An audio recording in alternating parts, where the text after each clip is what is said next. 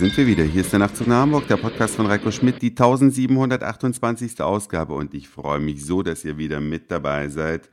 Ja, es war früher auch mal ein Grund zur Freude. 7. Oktober, der Tag der Republik, also das Gründungsjahr der Deutschen Demokratischen Republik, so hieß sie jedenfalls, kurz DDR genannt, seit langem Geschichte und ein ganz normaler Wochentag aber mit Rückblick auf das vergangene Wochenende. Ich war in München und zwar um den Geburtstag eines Freundes zu feiern, der jedes Jahr in einer anderen Stadt feiert. Dieses Jahr war München dran und zufällig fiel das auf das Oktoberfestwochenende und zwar auf das letzte Oktoberfestwochenende. Da muss man sich vorstellen, für alle die, die vielleicht noch nie auf dem Oktoberfest waren, das ist die bayerische Version von Karneval. Leute verkleiden sich.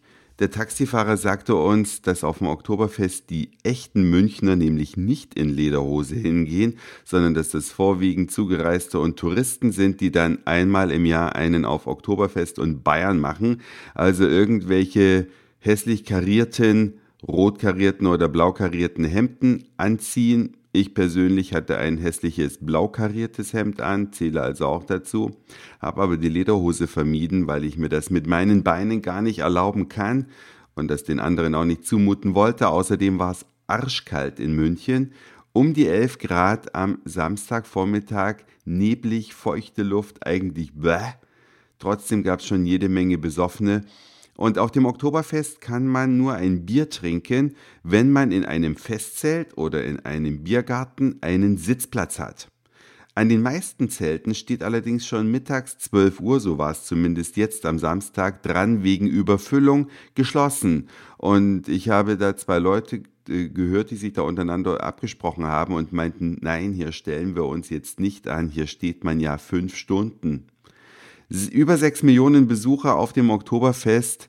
Die Frage ist, ob unter Sicherheitsaspekten so eine Veranstaltung überhaupt noch genehmigt werden darf, weil eine so besoffene Masse zu evakuieren, wenn es mal hart auf hart kommt, ist eine echte Herausforderung. Dazu haben sich aber Stern und Spiegel, glaube ich, schon ausreichend ausgelassen und es lohnt sich auch nicht. Überteuertes Bier im Sinne von sturzbetrunkenen Menschen zu trinken, die pausenlos, atemlos durch die Nacht und so weiter singen.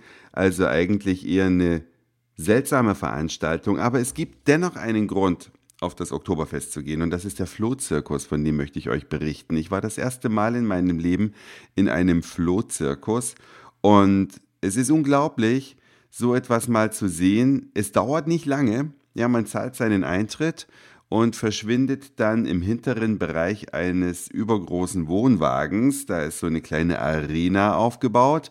Und dann beginnt es auch schon. Der Dompteur, weiß gar nicht, ob man den bei Flöhen auch so nennt, erzählt kurz was zu Flöhen und reicht einen Floh herum. Der ist an einem Griff, also man muss nur einen Griff halten und am Ende des Griffes ist eine Drahtspirale und da klettert so ein Floh rum und dazu bekommt man dann auch noch eine Lupe, dass man überhaupt etwas sehen kann. Das wird dann so rumgereicht, dann sieht man, aha, da klettert ein Floh, erfährt ganz nebenbei, wie lange es dauert, einen Floh zu dressieren. Verrate ich jetzt natürlich nicht, weil ich möchte dass ihr selber mal in den Flohzirkus geht. Man erfährt, wie alt ein Floh wird, ehrlich gesagt länger als ich dachte. Und dann bekommt man Kunststücke vorgeführt.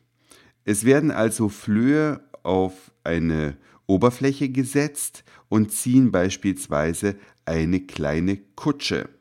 Der eine Floh hieß Angela und er zog eine Mini-Kutsche, die war vielleicht so zwei, drei Zentimeter lang, das ist ein x-faches seines Körpergewichtes, was da an dem kleinen Kerl hinten dran hängt. Und da war dann ein Bild von einer Angela M draufgespannt. Das zog er da so und als er von einem Ende des Tisches zum anderen gelaufen ist, wurde dann das alles hochgehoben und er wurde wieder hingesetzt und lief wieder von links nach rechts. Dann gab es mehrere Flöhe, die um die Wette rannten mit ihren kleinen Zugwegelchen äh, hinten dran und die sind ja wirklich ungefähr ja klein, weit, weit kleiner als ein Millimeter. Irre, wie viel Kraft die haben und echt witzig, dass man solche Lebewesen auch dressieren kann.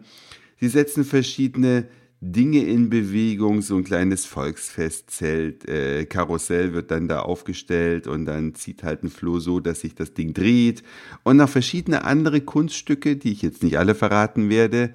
Ich würde euch einfach bitten, unterstützt diese kleinen Schausteller, die nicht Millionen haben, um gigantische Fahrgeschäfte zu erwerben, wo dann die Fahrt auch teilweise astronomische Summen kostet, sondern so kleine alte private Schausteller in ihren kleinen Wegelchen.